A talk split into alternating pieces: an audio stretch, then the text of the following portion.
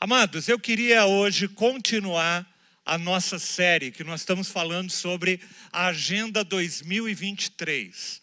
Nós começamos há duas semanas atrás falando um pouco sobre é, a nossa agenda para esse ano.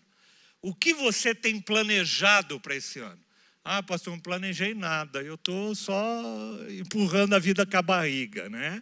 Então, eu quero te convidar para você parar e pensar o que, que você vai fazer esse ano com a tua vida, com a tua vida pessoal, com a tua vida familiar, com a tua vida profissional, com a tua vida ministerial, com a tua vida com Deus, o teu relacionamento com Deus, o que você tem planejado para esse ano de 2023. E é sobre isso que nós começamos a falar duas semanas atrás. E nós falamos na primeira semana eu ministrei um pouquinho, eu falei sobre o livro de Eclesiastes, eu estava falando sobre o livro de Eclesiastes, e eu falei um pouquinho sobre quem é que prepara a sua agenda, quem é a quem é que governa a tua agenda? Ou, em outras palavras, onde está Deus na agenda que você fez para 2023? Porque nós temos o hábito, sabe, de fazer o quê? De simplesmente fazer a nossa agenda e depois orar e falar assim: Deus, abençoa a agenda. E eu fico imaginando Deus olhando ali a agenda, mas eu não fiz nada disso, eu não pensei em você fazer nada disso que você colocou. Como é que eu vou poder abençoar algo em que eu não participei? E nós falamos um pouquinho disso na primeira semana.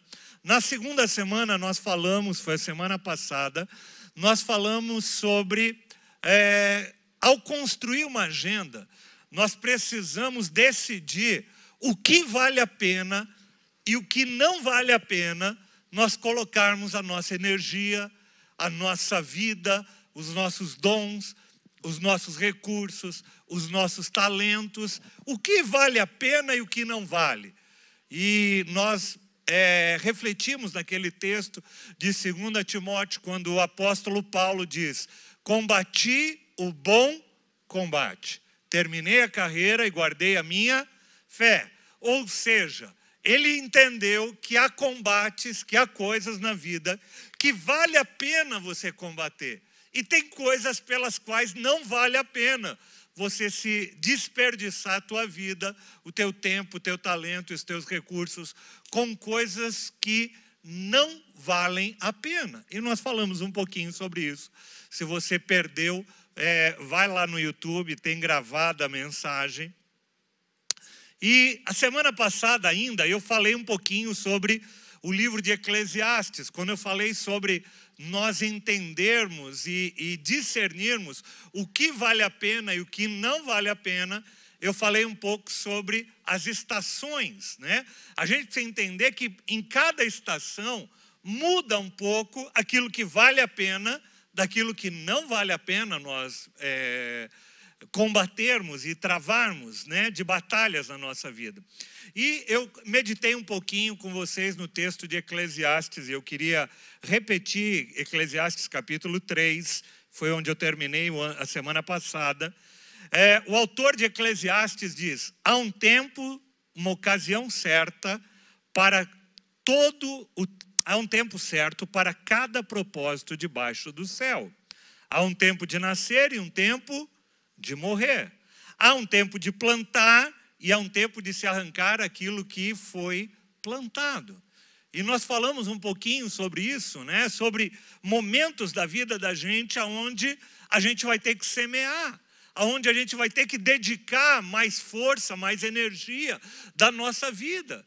Quando você está no início de uma carreira profissional, você vai ter que se dedicar em aprender, em fazer cursos, em se especializar, em dar da tua vida, de dar mais do teu tempo, né? Quando você está iniciando um negócio, você vai precisar de uma dedicação, de uma força muito maior para semear, para depois poder colher. Mas o, o grande problema é que muitas vezes nós queremos colher sem ter semeado. E às vezes nós olhamos para a vida de alguém e falamos, puxa vida, aquela pessoa é tão bem sucedida, só que nós não olhamos o que foi feito lá atrás, o que foi semeado lá atrás, todo o processo de vida, né? É, eu ainda essa semana eu vi um, nosso presidente falando que é empresário não trabalha, né? E é interessante porque quando a gente ouve um presidente da República falando que um empresário não trabalha, é talvez porque essa pessoa não tenha noção ou, ou, é, ou consciência do que é ser um empresário, por exemplo, no Brasil. Eu me lembro que quando eu montei minha empresa, é, com 20, é, 27, 28 anos, eu montei minha empresa. E a minha empresa era aquelas empresas que, você já viu, é, o atendimento telefônico dela era mais ou menos assim, né? Você ligou para tal, tal, né? Se você quer falar com o Fernando do comercial, tecle 1. Se você quer falar com o Fernando do financeiro, tecle 2. Se você quer falar com o Fernando do marketing, Tecleo 3. Você quer falar com o Fernando da cobrança? Tecleo 4. Você quer falar com o Fernando do departamento pessoal? Tecleo 5, né? Ou seja, o Fernando era aquele que fazia tudo na empresa, né? Aquele literalmente que corria para bater o escanteio e corria para cabecear a bola ao mesmo tempo. Eu me lembro que uma vez a gente tinha, eu tinha fechado uma grande obra e e era uma época de greve de ônibus, e eu precisava fazer aquele serviço. Eu já contei essa história uma vez, mas. E, e eu precisava, eu acordava, saía de casa às 5 horas da manhã, peguei uma Kombi emprestada do meu irmão e ia na, na casa do, dos meus funcionários lá em São Miguel, pegava cada um na porta da casa deles, atravessava São Paulo, ia lá para Raposo Tavares, deixava eles na obra e depois ia fazer minhas outras funções, de administrativo, cobrança, comercial e tudo mais, né? E aí voltava à noite e era motorista também do pessoal, né? E voltava à tarde, pegava eles e ia levar, cruzava São Paulo inteiro, ia lá para São Miguel de novo, levar cada um nas suas casas de novo, chegava em casa quase 10 horas da noite morto, e para outro dia fazer a mesma coisa. Mas era um tempo que eu precisava fazer isso, eu não tinha outros funcionários, não tinha é, outra condição.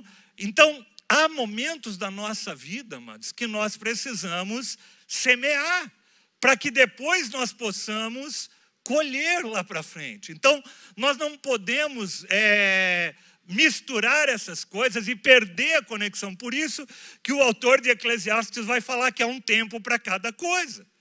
Há, jovens, por exemplo, que tem jovem que fala assim, puxa vida, aquele jovem está ralando tanto. Sempre que eu ouço alguém falar disso, que o jovem está ralando tanto, falo, gente, jovem tem que ralar mesmo, né? Ele tem que ralar, né? Por isso que ele é jovem, né? Porque ele tem que ralar, ele tem força, tem energia, está construindo a vida dele, tem que ralar mesmo, faz parte, né? Eu, eu me lembro que eu, eu quando jovem trabalhava, é, ainda estudante, trabalhava de segunda, a, a, a, trabalhava durante o dia, estudava à noite, pegava trem para ir para a faculdade, voltava, arrumava um outro bico para fazer de sábado e domingo. É jovem, meu. E aí, e tudo isso ainda para pôr alguns litros de gasolina para poder é, sair no final de semana com o carro, porque senão não dava, não tinha dinheiro. E era interessante, porque punha, eu me lembro até hoje que eu punha gasolina no meu carro é, um carro que eu tinha ganhado de presente dos meus pais, e eu punha gasolina e eu só tinha dinheiro para três semanas de gasolina. Então, quarta semana eu tinha que sair de ônibus porque não dava, era só um tanque por mês e não dava mais que isso. Então, amados, há fases para há momentos para cada fase da nossa vida e a gente precisa entender isso. E a gente precisa é, entender que cada momento desse vai requerer de nós uma quantidade de energia, uma quantidade de esforço, uma quantidade de dedicação e de semeadura para cada momento desses. Mas o texto vai continuar falando sobre esses momentos, né? sobre ah, o momento de derrubar e o momento de construir. Nós falamos um pouquinho sobre isso, né? Há momentos que a gente precisa se reinventar.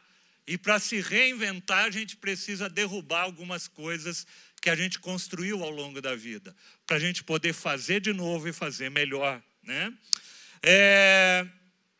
E eu comentava hoje pela manhã que o grande problema dessas fases da nossa vida, é que há, há, há momentos de transição entre uma fase e outra da nossa vida.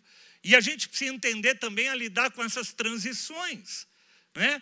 Quando você sai da infância, vai para a adolescência, é uma transição. Quando você sai da adolescência, vai para a juventude, é outra. Quando você casa, é outra vida. Tem gente que casa e quer viver uma vida como de solteiro.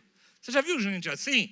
O cara quer casar, mas ele quer ir jogar bola, ele quer fazer tudo aquilo que ele fazia antes. Não dá. É uma outra fase, era uma outra vida, é um outro momento. E eu citava um exemplo que eu ouvi de um amigo, que ele falava do neto dele, que ele foi ensinar o neto dele a andar de bicicleta. E, é, e, o, e ele tirou as rodinhas da bicicleta do neto.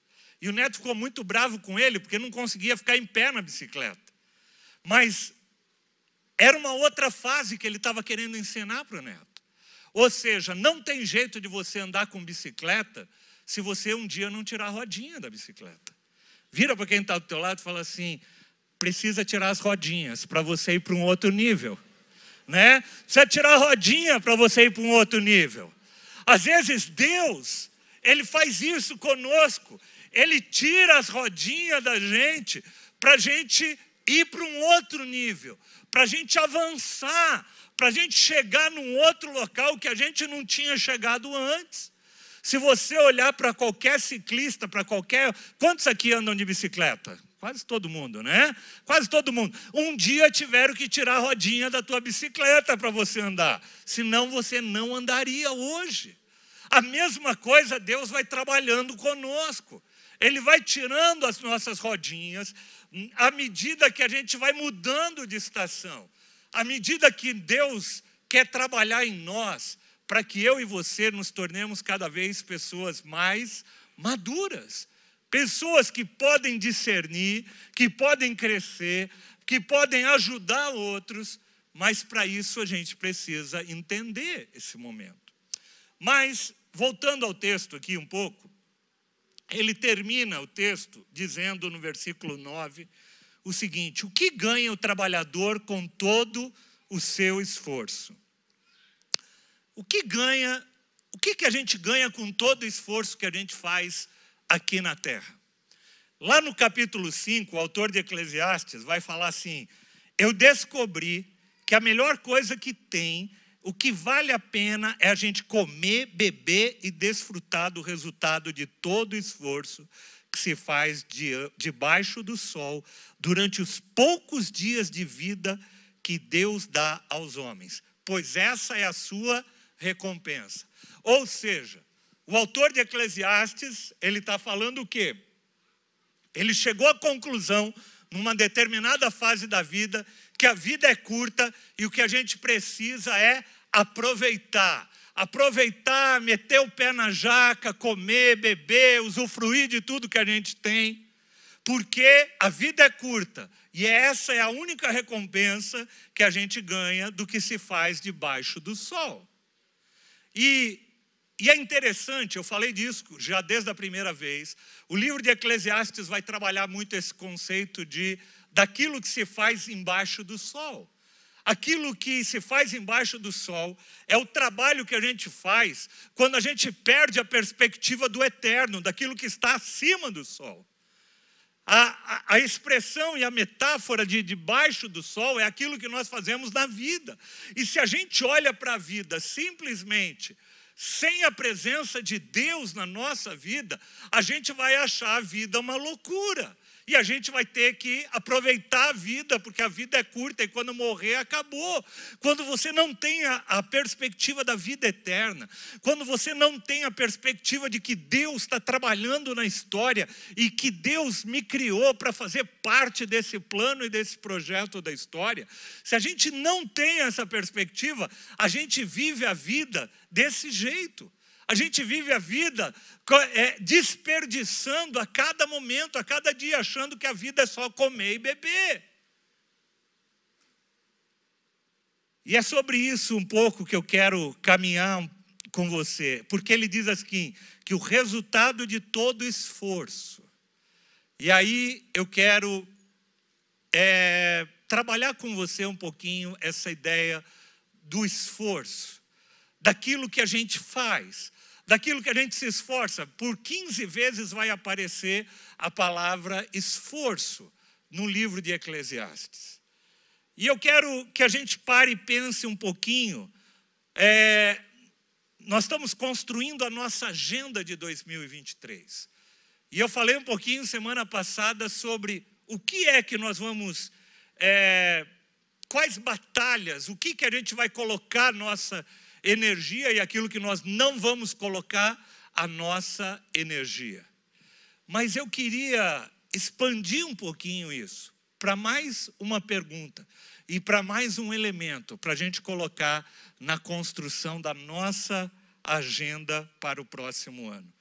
E o que eu queria trazer para você é o que será que você tem que colocar de consagração, de sacrifício, de doação nesse ano de 2023, na hora de construir a tua agenda.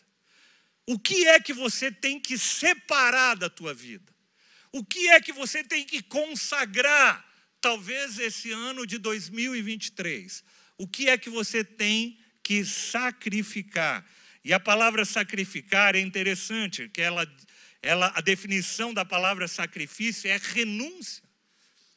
É uma renúncia voluntária por razões religiosas, morais ou práticas. E aí o autor do dicionário, ele dá um exemplo. A vida de um atleta exige grandes sacrifícios. Você já viu atletas de, de alta performance, jogadores de futebol, corredores, atletas, todos eles, é, eles não estão aonde estão por acaso. Eles estão por onde estão porque eles têm talento e porque eles têm o quê? Disciplina e dedicação. Porque eles sacrificaram algumas coisas da vida deles. Porque eles sacrificaram horas, talvez, de sono, de descanso, de lazer, de várias coisas, para treinarem.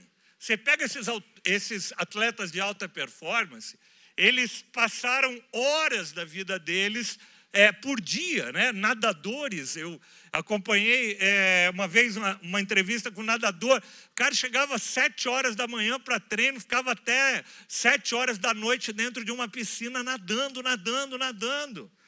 Abrindo mão, às vezes, de uma comida, porque ele tem que ter uma dieta apropriada. Ele não pode comer tudo que ele quer, ele não pode dormir do jeito que ele gostaria. Ele tem que renunciar a algumas coisas em prol daquilo que ele tem como objetivo. E essa é uma pergunta que eu tenho para fazer para você.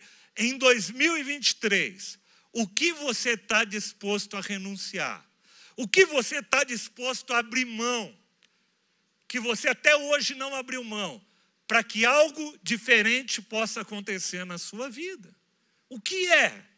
É interessante, eu comentava, se na sua agenda deste ano, por exemplo, você quer emagrecer, o que, que você precisa fazer? Ai, pastor, eu descobri uma dieta maravilhosa. Pastor, é o seguinte, meu, a dieta falou que é, você pode comer tudo que você comia, mas mesmo assim você vai emagrecer 10 quilos em um mês. Você pode comer doce, você pode comer de tudo. Eu vou te dizer uma coisa, amados. Não vai, não tem jeito de você emagrecer se você não fechar a boca e fizer exercício. Não tem jeito. Se o teu alvo, se um dos teus alvos para esse ano é emagrecer, você vai ter que sacrificar alguma coisa. Você vai ter que olhar para aquele pãozinho de manhã maravilhoso assim e falar: reda-te, Satanás. né? E aí né? Vai chegar aquela sobremesa assim, você vai lá na comida por quilo e você passa o bandejão tal, e aí chega na parte de sobremesa e tem aquele pavê, aquele pudim falando assim, me come, me come, né? E você fala, reda de Satanás. Se você não fizer isso, se você não sacrificar a tua vontade, você não vai conseguir. Por quê? Porque a vida é composta de coisas que nós precisamos fazer decisões e consagrações. Por exemplo, se na sua agenda desse ano é, está passar no vestibular. Nós temos alguns jovens aqui, você fala assim: "Meu, eu quero passar no vestibular de medicina na USP esse ano". Mas ó, eu não quero abrir mão de nada na minha vida. Eu quero, eu vou continuar fazendo tudo que eu sempre fiz. Eu vou te falar uma coisa: você não vai conseguir. Eu tinha um amigo que ele, ele prestou seis anos vestibular de medicina. Mas ele falava assim: não, eu, eu, eu não vou, não vou me dedicar que nesse pessoal se dedica, não. Estudar para o vestibular, não vou. E ele levava a vida dele normal, saía com os amigos, tal, tal. Conclusão: seis anos de vestibular. No sexto ano ele desistiu. Falou: não vou fazer medicina. Por quê? Porque não dá. Ou você toma uma decisão do que você quer abrir mão, do que você quer sacrificar, ou você não vai conseguir. É interessante, por exemplo, eu comentava hoje aqui, se você está na tua agenda, por exemplo, para esse ano ter um filho, né? Você vai ter que entender que você vai ter que sacrificar algumas horas de sono. É, né? Os pais estão abanando a cabeça. Os pais que já são pais estão falando: é, você vai precisar abrir mão de alguns, algumas horas de sono. Por sinal, quando a gente tem filho, a gente vai abrir mão ao longo da nossa vida de muita coisa em prol dos filhos, né? Tem gente que fala assim: ah, puxa vida, eu gosto de tirar férias fora da época de temporada, né? Eu gosto de tirar férias. Aí você tem filho, aí você tem que tirar férias quando eles tiram férias. E aí você vai ter que tirar férias nessas datas. É ou não é, feijão, né? Você não vai poder se dar luxo de tirar férias em maio, por exemplo, porque não dá, porque a criançada está na escola e você vai ter que, você vai ter que sacrificar algumas coisas na sua vida. E, amados, eu estou dando alguns exemplos, mas isso é a condição normal para a nossa vida. Quando nós vamos para a Bíblia, nós vamos ver na Bíblia vários momentos de renúncia, vários momentos de consagração que homens e mulheres fizeram na sua vida para que elas pudessem alcançar um novo estágio, talvez uma nova dimensão na sua espiritualidade, na sua vida, em tantas outras áreas. E quando eu falo de sacrifício, mas eu não estou falando de salvação. Eu não estou falando de salvação. Porque a salvação ela é pela graça. Ah, Efésios capítulo 2, versículo 8 e 9, só para a gente lembrar, diz assim: vocês são salvos pela graça, por meio da fé. Isso não vem de vocês, é um dom de Deus. E ela não vem por obras, para que ninguém se glorie. Então, não adianta você subir 300 degraus de uma, de uma igreja de joelhos, com o teu joelho sangrando, isso não vai abrir a porta do céu para você. Porque o sacrifício que tinha que ser feito, Jesus já fez. Jesus pagou um alto preço naquela cruz para que eu e você pudéssemos ter acesso ao Pai. Isso é graça. Então, você não precisa, né? Existem religiões que as pessoas precisam se autoimolar, né? Você já viu na Índia, as pessoas se pegam, é, ficam batendo em si mesmo, porque aquilo é o jeito que eles acham da pessoa é, se reencarnar e ter uma vida depois da morte melhor do que ela teve antes. Não é isso que a palavra de Deus nos diz. Você foi salvo pela graça. Vira para quem está do teu lado e fala: Você foi salvo pela graça. Mas, embora, amados, a, nós tenhamos sido salvos pela graça, é, esse conceito da graça, nos dias atuais, ele, ele assumiu uma vertente meia perigosa. Ah, eu sou salvo pela graça. Tudo é pela graça. Sim, nós somos salvos pela graça. Mas tem algo na nossa vida que demanda de nós atitudes, que demanda de nós posicionamento, que demanda de nós renúncia, que demanda de nós sacrifício. Se você quer ter uma vida com Deus, consagrada com Deus, você vai ter que renunciar. Renunciar o teu eu, a tua vontade, o teu desejo para seguir a Jesus Cristo. Então, há uma compreensão errada nos dias de hoje. Uma coisa é aquilo que Jesus fez na cruz para que eu pudesse ser salvo, outra coisa é aquilo que Deus quer que a gente abra mão no dia a dia. Para que a gente possa se tornar cada vez mais parecido com Jesus, para que a gente possa experimentar o sobrenatural de Deus. E você vai ver na Bíblia muitas passagens aonde a renúncia foi acompanhada de uma ação sobrenatural de Deus. Sabe por que às vezes o sobrenatural não acontece na nossa vida? Porque não há da nossa parte renúncia, não há da nossa parte às vezes sacrifício. E eu quero trabalhar alguns, alguns textos com você. O primeiro é esse próprio que diz, quando Jesus disse: Se alguém quer vir após mim, Lucas 9, 23. Se alguém quiser acompanhar-me, faça o quê? Negue-se a si mesmo. Tome a sua cruz, tome diariamente a sua cruz e siga-me. Olha que interessante, são três imperativos. É, se alguém quiser me acompanhar, faz o quê? Negue-se a si mesmo. O que, que é negar a si mesmo? Negar a si mesmo é falar assim: Deus, eu não quero mais estar no controle da minha vida. Eu renuncio, eu abdico para que o Senhor possa ser aquele que governa a minha vida. Não dá para a gente seguir a Jesus se a gente quiser ter o controle. A gente vive nos dias de hoje, gente, um evangelho frouxo.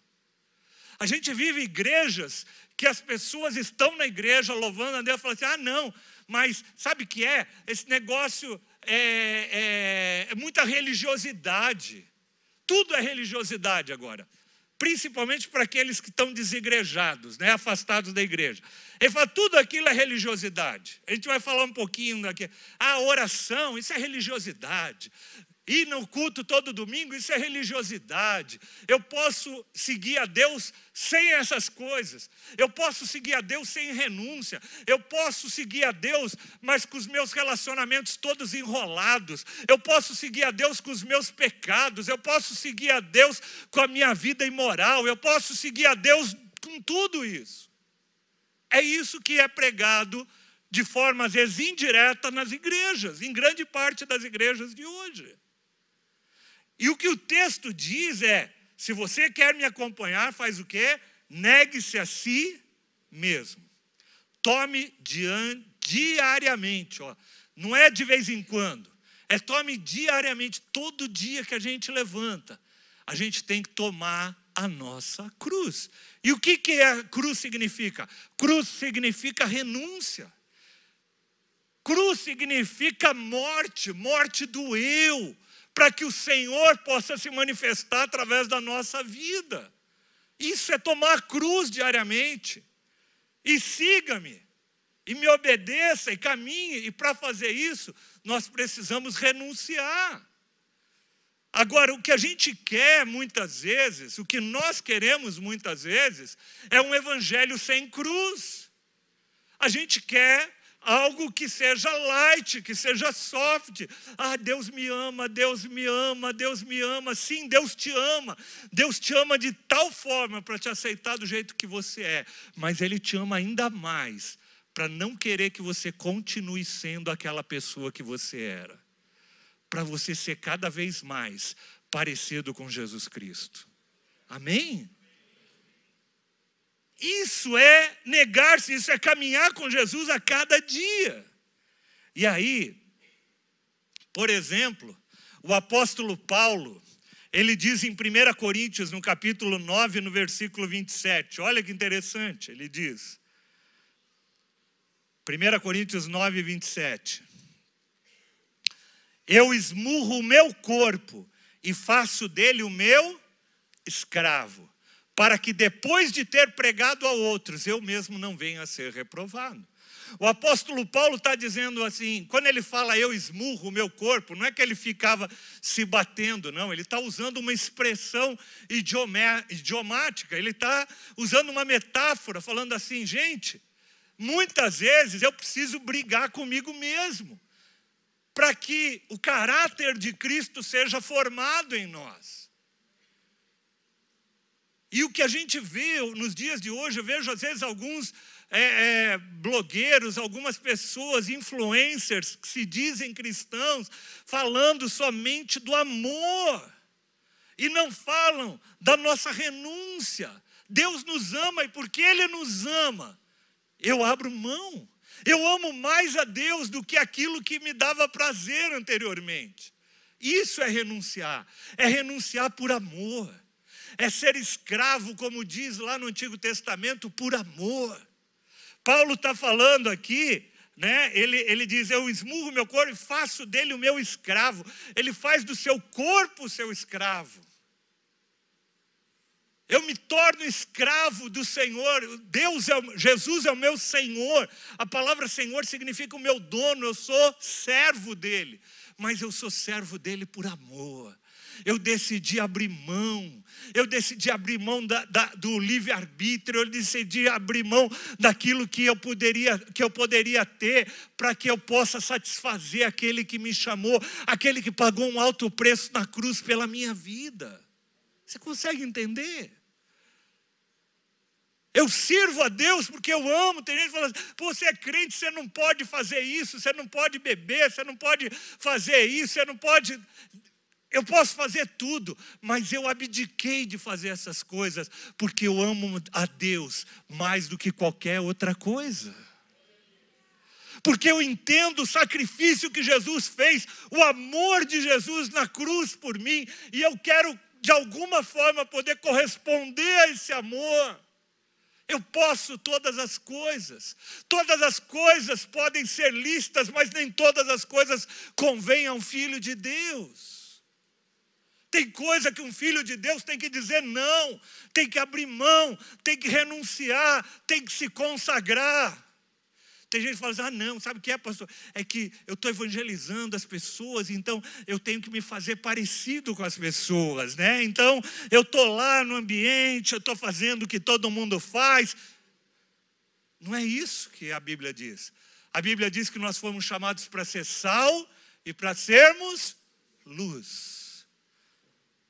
E ele diz que se o sal não salgar, ele não serve para nada a não ser para ser atirado fora.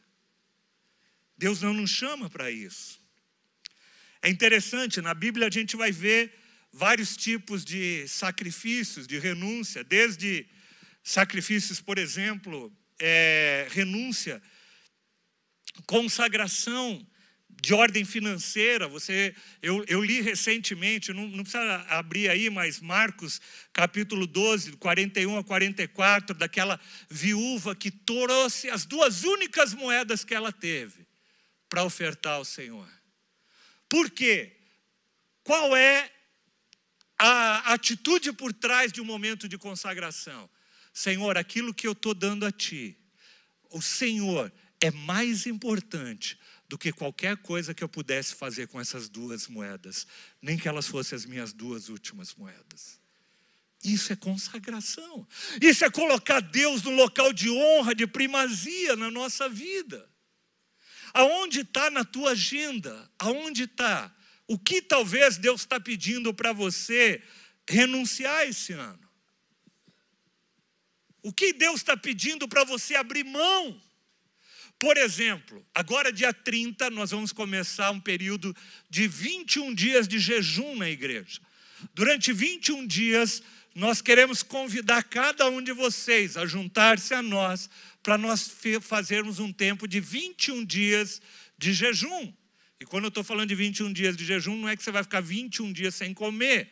Se você quiser fazer, pode até fazer, mas estou falando de fazer todo dia, durante 20 dias, 21 dias, você abrir mão do teu café da manhã. Ai, pastor, 21 dias sem comer meu pãozinho de manhã, meu café, eu não consigo. 21 dias talvez sem almoçar. Ai, pastor. Mas sabe o que significa jejum, amado? Sabe qual é o propósito do jejum? O jejum é você poder se abster do teu alimento natural para você se encher do teu alimento espiritual. Quando você vai para um jejum, sabe o que, que você está fazendo? Você está falando assim: eu gosto demais desse pãozinho com manteiga de manhã. mas eu gosto muito mais de estar na presença do Senhor em oração. Eu gosto muito de estar no horário do almoço com os meus amigos ali comendo. Mas durante 21 dias eu vou consagrar esse tempo para o Senhor, porque para mim eu gosto mais de estar na presença do Senhor do que isso. É interessante, quando você vai lá para os evangelhos, uh, no evangelho de Lucas, você vai ver que Jesus logo após ser batizado, a primeira menção, o primeiro ato, a primeira coisa que acontece na vida de Jesus depois do seu batismo, o que é? Vamos lá para Atos capítulo 4, a partir do versículo 1. Diz assim: Jesus, Lucas, Jesus cheio do Espírito Santo. E, e esse essa vírgula aqui, esse, esse, esse, esse uh, destaque aqui que, o, que Lucas dá uh, ao texto é muito interessante. Jesus cheio do quê? Do Espírito Santo. Jesus cheio do Espírito Santo decidiu se esvaziar. Se esvaziar do Espírito Santo? Não. Se esvaziar daquilo que alimenta a nossa carne. E ele diz: voltou do Jordão e foi levado pelo Espírito ao deserto, onde durante 40 dias ele foi tentado pelo diabo. Ele não comeu nada durante esses dias e ao fim deles ele teve fome. Jesus, a primeira coisa que Jesus faz na vida dele, logo após ser batizado, é se consagrar é dedicar 40 dias da vida dele para estar no deserto, gente. Sem se alimentar, fazendo um jejum. Gente, pra, será que Jesus precisava fazer jejum? Eu fico pensando, Jesus precisava fazer jejum? Jesus era santo, Jesus era o filho de Deus. Mas Jesus entendia uma realidade. Jesus é, quer nos ensinar um princípio algo poderoso, talvez que tenha ali por trás desse momento, porque é a partir desse momento que Jesus começa a fazer os milagres. É após esse período de consagração dele que os milagres começam a fluir na vida dele. Não tem nenhum relato de milagre antes desse jejum. É depois do jejum que os milagres começam a acontecer. Mas olha que coisa interessante. É, você conhece a passagem, eu não vou ler todos os textos, mas versículo 3, por exemplo, né? É, o diabo aparece para ele e fala: Se tu és filho de Deus, manda transformar-se é, essa pedra em pão. Olha que interessante. Em outras palavras, eu queria talvez parafrasear esse, essa fala do diabo. É mais ou menos assim: para que, que você está fazendo jejum, Jesus? Para com isso. Come um pãozinho aí, isso é religiosidade. Eu estava falando da religiosidade, isso é religiosidade. Para que você precisa fazer isso? Para que você precisa abrir mão do teu pãozinho? Para que você precisa deixar de se alimentar? E aí, como se não bastasse, ele vai vir uma segunda, uma terceira vez, ele vai continuar ali, né? Ele, deixa eu o texto correu aqui para baixo, versículo 4, né? Jesus respondeu: Está escrito, nem só de pão viverá o homem.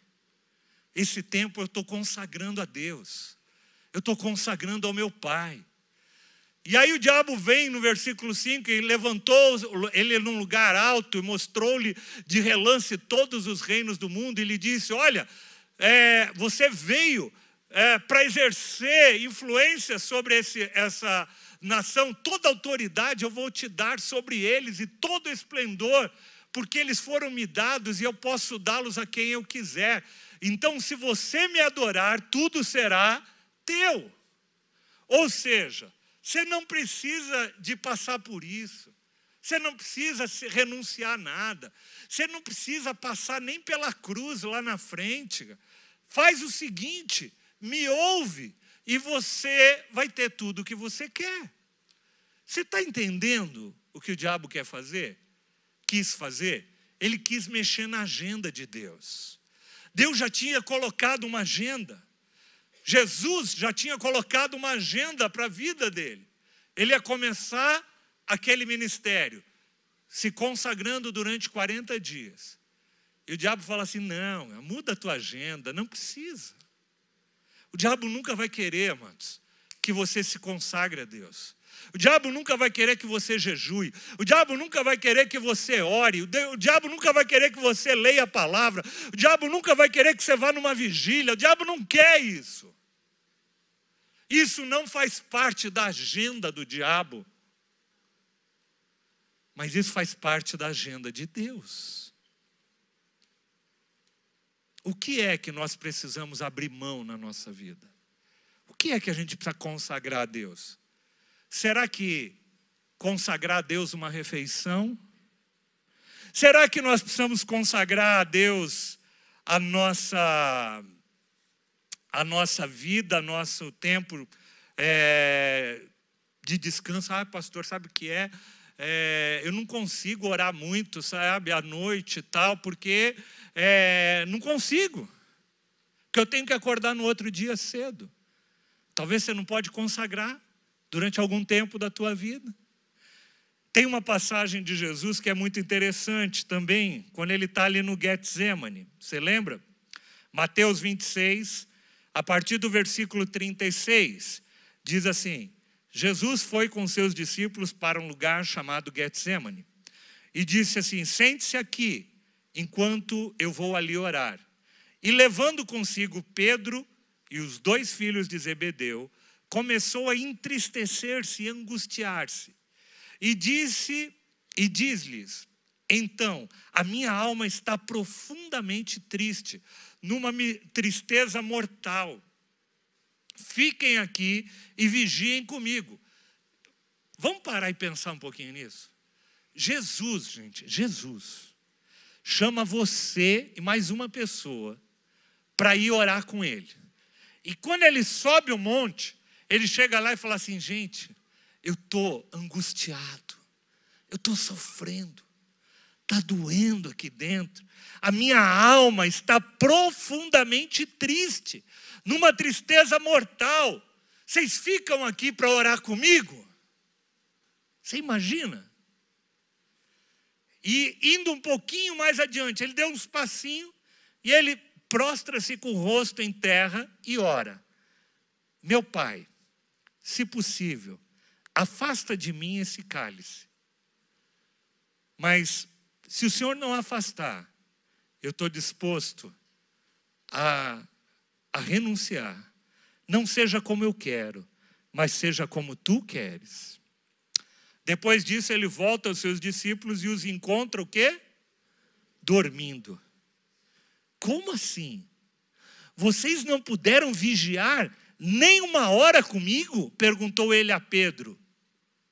Vigiem e orem para que vocês não caiam em tentação. O espírito está pronto, mas a carne é fraca. Ele está falando de uma consagração. Ele falou assim: nem por uma hora pôde orar comigo, no meio de uma situação como essa.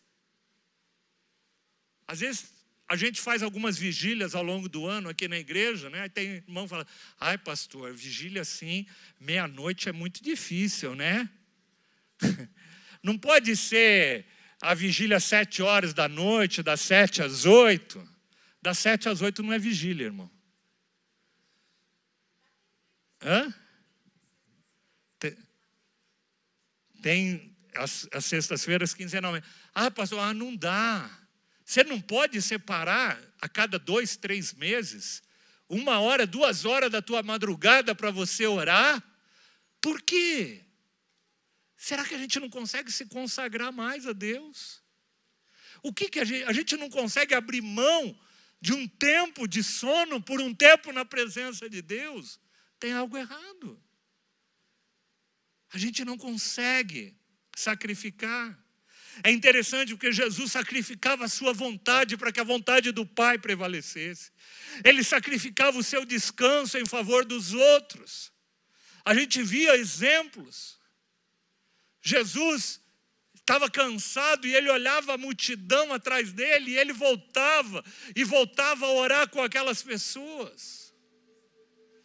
Eu sei, amados, que talvez eu esteja falando com pessoas aqui, que talvez você já tenha sacrificado muito da tua vida, do teu tempo, e talvez você tenha se decepcionado, você tenha se frustrado, você tenha cansado, mas Deus quer te renovar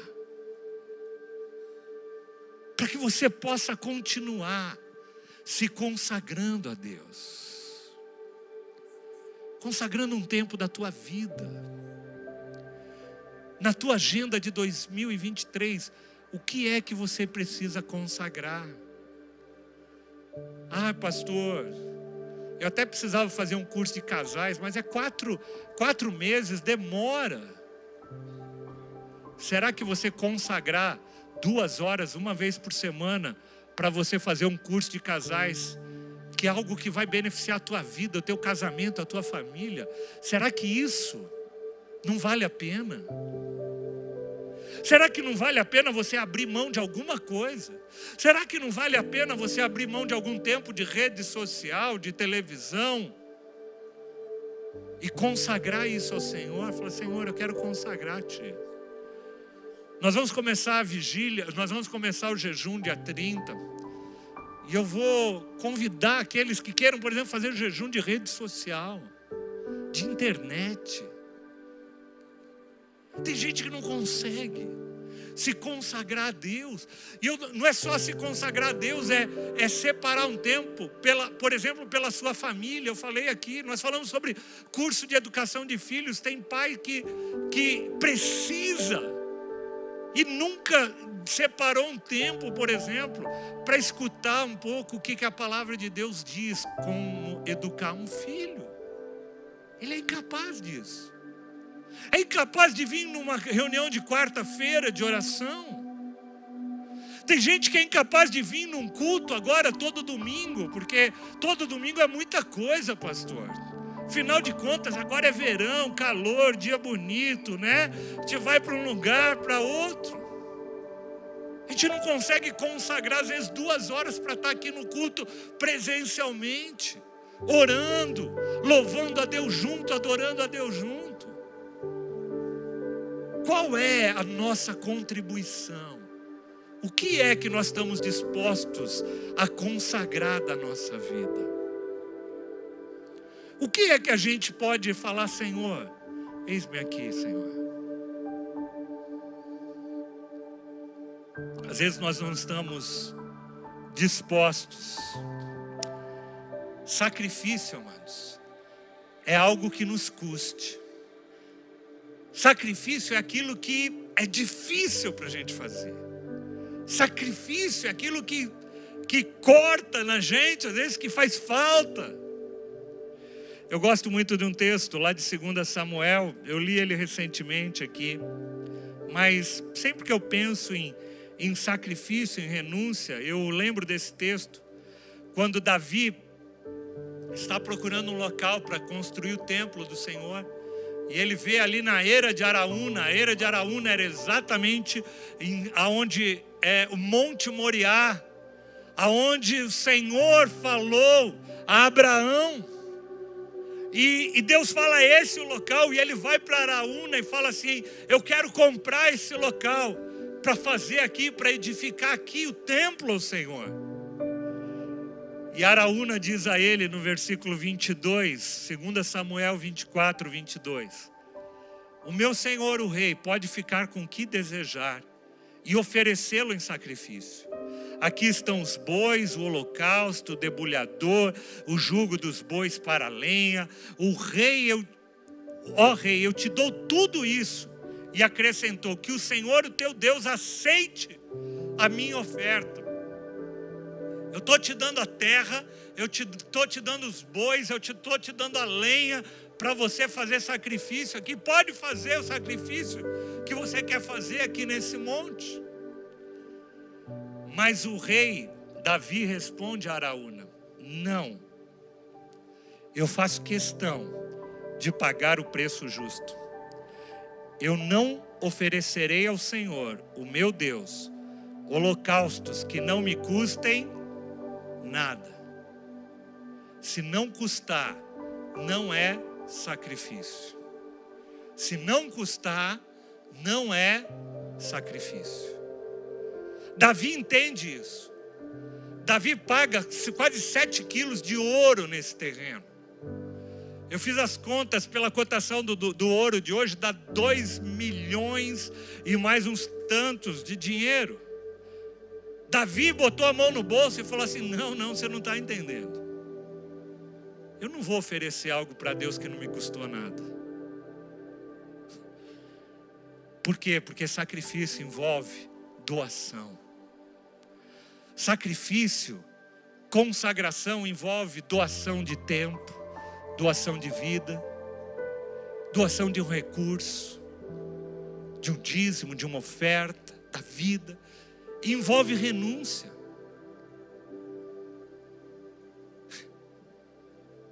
Sacrifício envolve isso. Consagração envolve renúncia.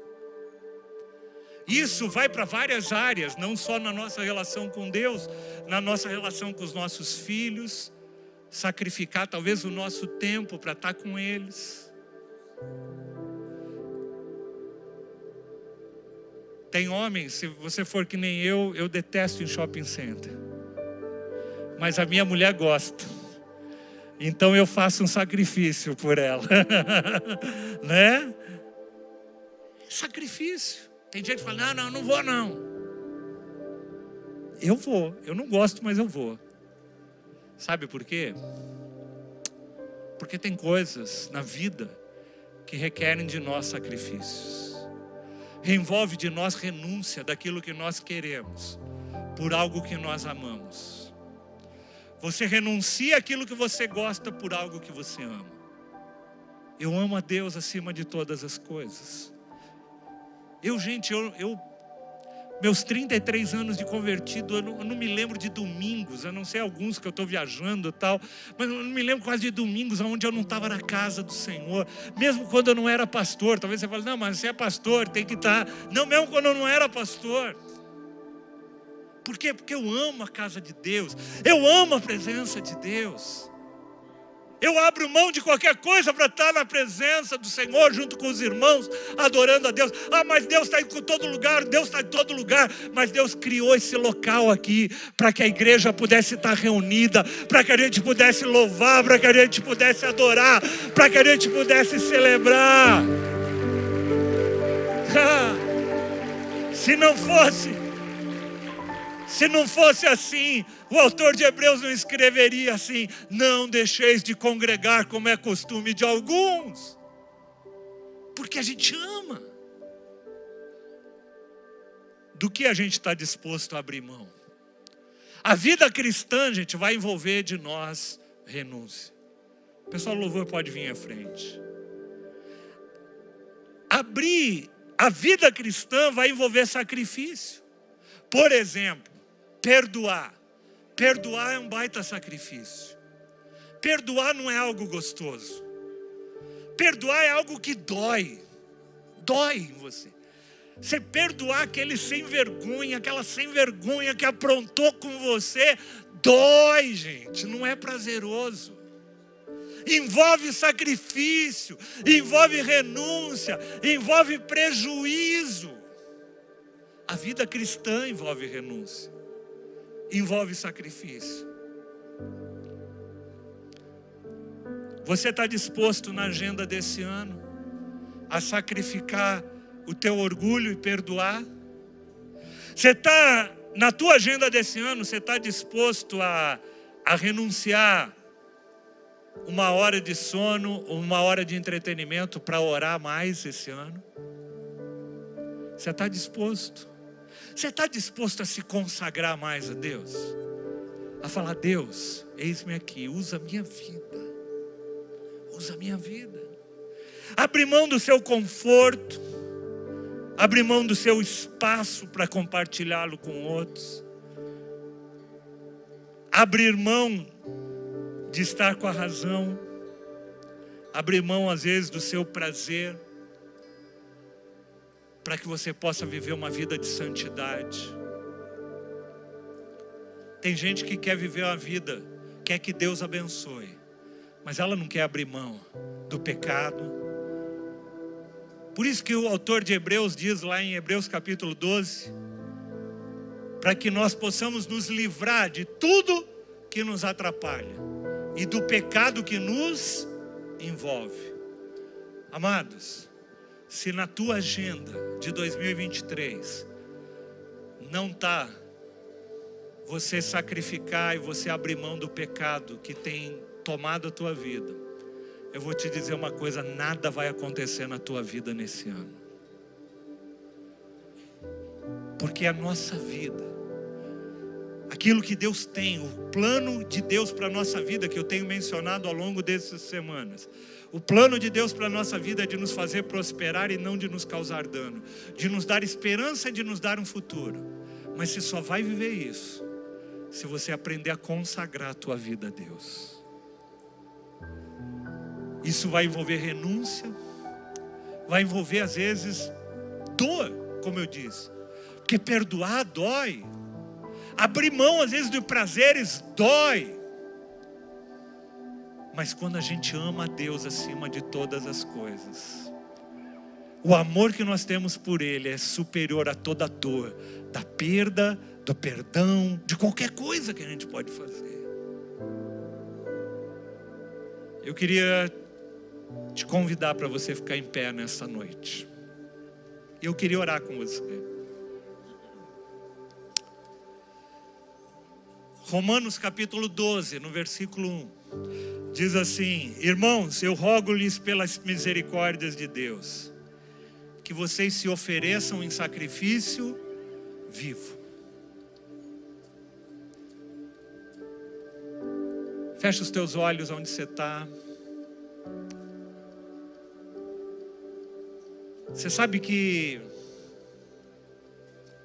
o sacrifício era uma forma de agradar a Deus, de honrar a Deus. O autor de Hebreu, o, autor de apóstolo Paulo está falando em Romanos. Portanto, irmãos, rogo pelas misericórdias de Deus que vocês se ofereçam como sacrifício vivo, santo e agradável a Deus. Este é o culto racional de vocês. Eu queria que você abrisse o teu coração agora e falasse para Deus aquilo que você precisa, talvez abrir mão esse ano. Aquilo que você precisa se consagrar mais. E se alguém quiser, num ato profético, sair do lugar onde você está, você que está aqui embaixo, você que está lá na frente, pode ir para a galeria, você vem aqui à frente, você possa se ajoelhar no altar, como alguém que está se colocando em como um sacrifício vivo, Senhor. Fala, e fala para o Senhor o que você precisa se consagrar mais. Qual é a área que você precisa se consagrar mais? Fala, Senhor, eis-me aqui. Eu ofereço a minha vida no teu altar. Pode vir à frente. Pode vir à frente. Se você, se quiser, venha aqui à frente. Fala, Senhor, eis-me aqui. Eu sou eu estou aqui, Senhor, como uma oferta no teu altar. Eu preciso me consagrar mais esse ano. Eu quero dedicar mais da minha vida a Ti. Eu quero consagrar, talvez, coisas, eu preciso sacrificar coisas da minha vida. Faz isso. Mas só faz isso, só vem aqui se realmente isso está queimando no teu coração. Queimando no teu coração. Oh, Senhor, eu preciso me consagrar. Eu preciso me consagrar mais. Eu quero me consagrar mais. Eu quero me consagrar. Tudo que sou e tudo que tenho, eu entrego em tuas mãos, Senhor. Pessoal que está na galeria, isso, pode ir ali na frente também. Pode vir mais. Pode vir mais. Fala, Senhor, eu quero me consagrar. Eu quero me consagrar. Sabe por quê? Porque Jesus sacrificou tudo Deus sacrificou o que ele tinha de mais precioso, o único filho dele. Jesus sacrificou a vida dele para que nós pudéssemos ter vida e vida em abundância. E o que ele pede de nós é uma vida de consagração, uma vida onde a gente possa renunciar, renunciar coisas, para que o Senhor possa ser forjado em nós, em nome de Jesus. Fala para o Senhor: Senhor, eu preciso, eu preciso separar mais tempo para Ti. Eu preciso separar mais tempo para orar. Eu preciso separar mais tempo para a tua palavra. Eu preciso separar, Senhor, a minha vida, Senhor, para que seja mais santa, Senhor. Eu preciso separar, Senhor. Espírito Santo de Deus, me ajuda, enche cada um agora, assim como tu encheste, Senhor, a vida de Jesus antes de ir para o deserto, enche a vida de cada um agora com o poder do teu Espírito. É o Espírito Santo que vai te capacitar, é o Espírito Santo que vai te fortalecer, é o Espírito Santo que vai encher a tua vida para esse tempo de consagração. É o Espírito Santo, sai do teu lugar e fala, Senhor, eis-me aqui, Jesus.